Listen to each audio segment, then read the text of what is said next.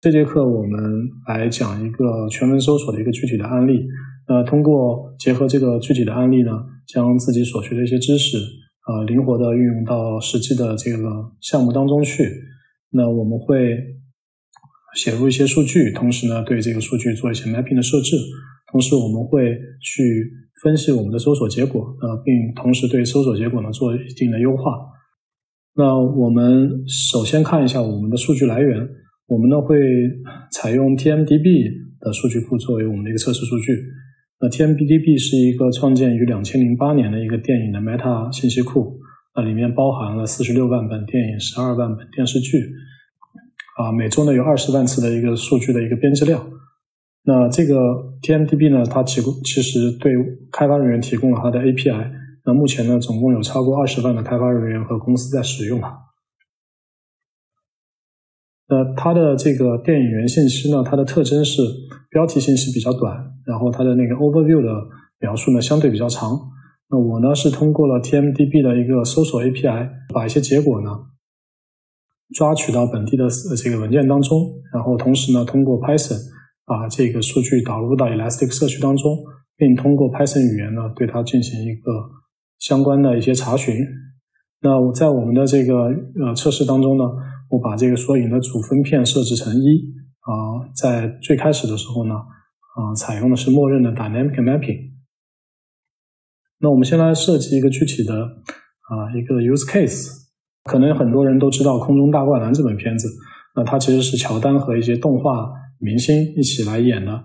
那当假设你是一个用户啊，你想去搜索这本电影，但是呢，你一下子这个想不起这个电影的名字，但是呢，你通过希望，但是你希望通过一些关键字呢，可以搜索到这本电影。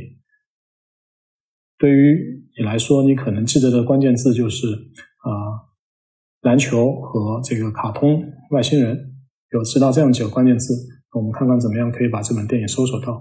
那我们先来。那我们先来看一下这个我们的代码。那我们呃这个有一个 ingest tmdb from file 这个 Python 文件。我们的 Python 代码呢是在2.7的环境下开发并测试的。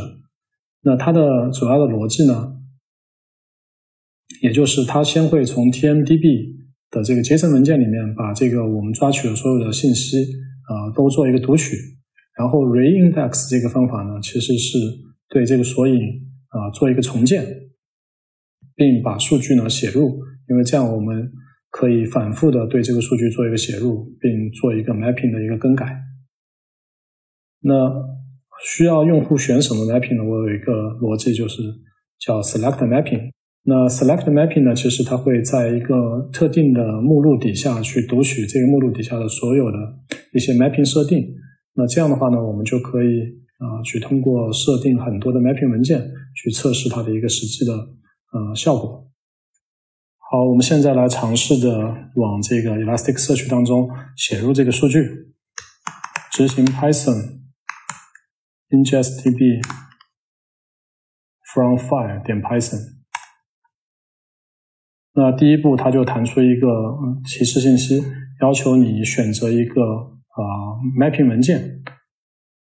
那我们首先先选择一个 empty 的 mapping，那在这个情况下呢，它就会去使用 Elastic 社区默认的这个 mapping 作为一个设定。那我们就一个默认的配置呢，往 ES 里面插入了 TMDB 相关的数据。现在呢，我们回到一个我们的我们的一个查询的一个 Python 脚本里面。查询的 Python 脚本的逻辑啊也很简单，它会。到一个 query 的目录里面去读取一个特定的 query，并且把这个结果呢打印到控制台上。那我们可以看到，这个 query 呢其实是啊一个 multi match 的 query。那它的关键字呢就是呃篮球、卡通和外星人。然后所查询的字段呢是 title，然后我们给它加了一个呃 boosting 是十，然后还有一个 overview。那么这就是一个 query。好，我们现在来到控制台，尝试着执行这个 query 的查询的这个命令。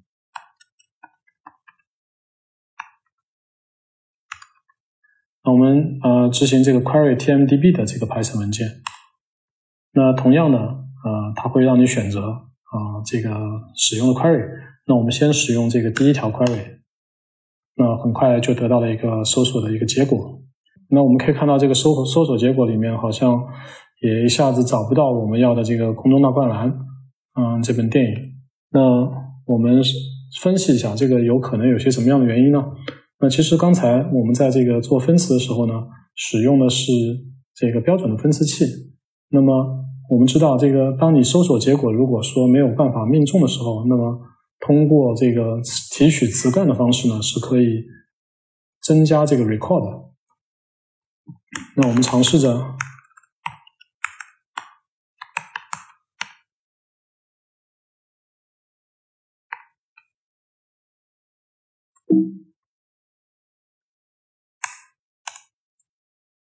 是切换一个分词器，我们采用这个英文的分词器做一次数据的重新的 reindex。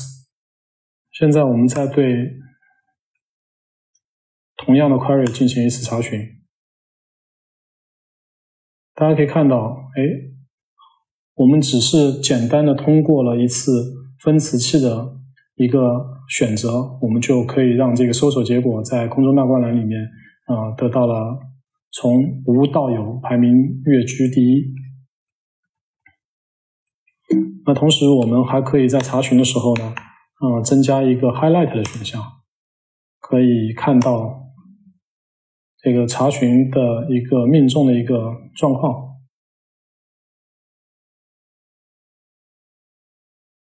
那我们可以看到，它其实是在 overview 里面有一个 hint。那通过刚才一个简单的演示呢，我们发现其实这个搜索条件以及搜索的不同的字段采用的分词器呢，对一个搜索的结果来说呢是非常的重要的。那我们在这个开发的时候呢，其实啊需要对不同的分词器做一些测试。那通过刚才的那个小小的 demo 呢，你其实可以在不同的文件当中设置不同的 mapping，以及通过呃，改写不同的 query 去测试你的 mapping 和你的 query 对搜索结果呃产生的一个具体的影响。同时，我们可以通过打开这个呃高亮显示的方式啊，帮助你去理解查询相关度的一个算分。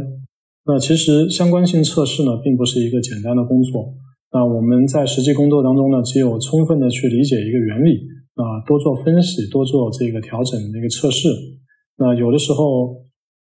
你是需要对这个分词器，包括对不同的 boosting 的参数进行各种各样的测试。呃，很多人希望拥有一个模型、一个算法，呃，就能把一切问题都解决，这其实也是不现实的。那另外的话，呃，这个测试相关性呢，永远都是呃工作的最后一步。那很多时候你不要去过度的做一个相关度的一个测试。呃，而是说应该要尝试的去监控用户的一个搜索结果，去理试图理解啊用户的一个使用的行为。那比如说，呃，我们需要在后台实现一些功能，去查看用户有哪些查询是没有返回任何的结果的。我们需要去衡量用户搜索结果的一个实际的一个点击率。那只有这样，我们才可以有的放矢的去对自己的一个搜索做出一些优化。那在这节课当中呢，我们通过一个具体的案例，帮助你了解和巩固了所学的一些知识。我们通过一个 Python 的脚本导入了 TMDB 的一个数据，同时呢，支持针对这个数据呢设置不同的 mapping 关系。那最后我们发现，呃，这个分词器其实对这个搜索结果啊起到非常重要的作用啊。同时我们也可以去优化自己的一些查询。那当然。嗯，这个相关性的优化永远是工作的最后一步。那你可能需要花很多的时间，尝试的去监控并理解你的一个用户的行为，这样呢才能让你的搜索有一个非常好的体验。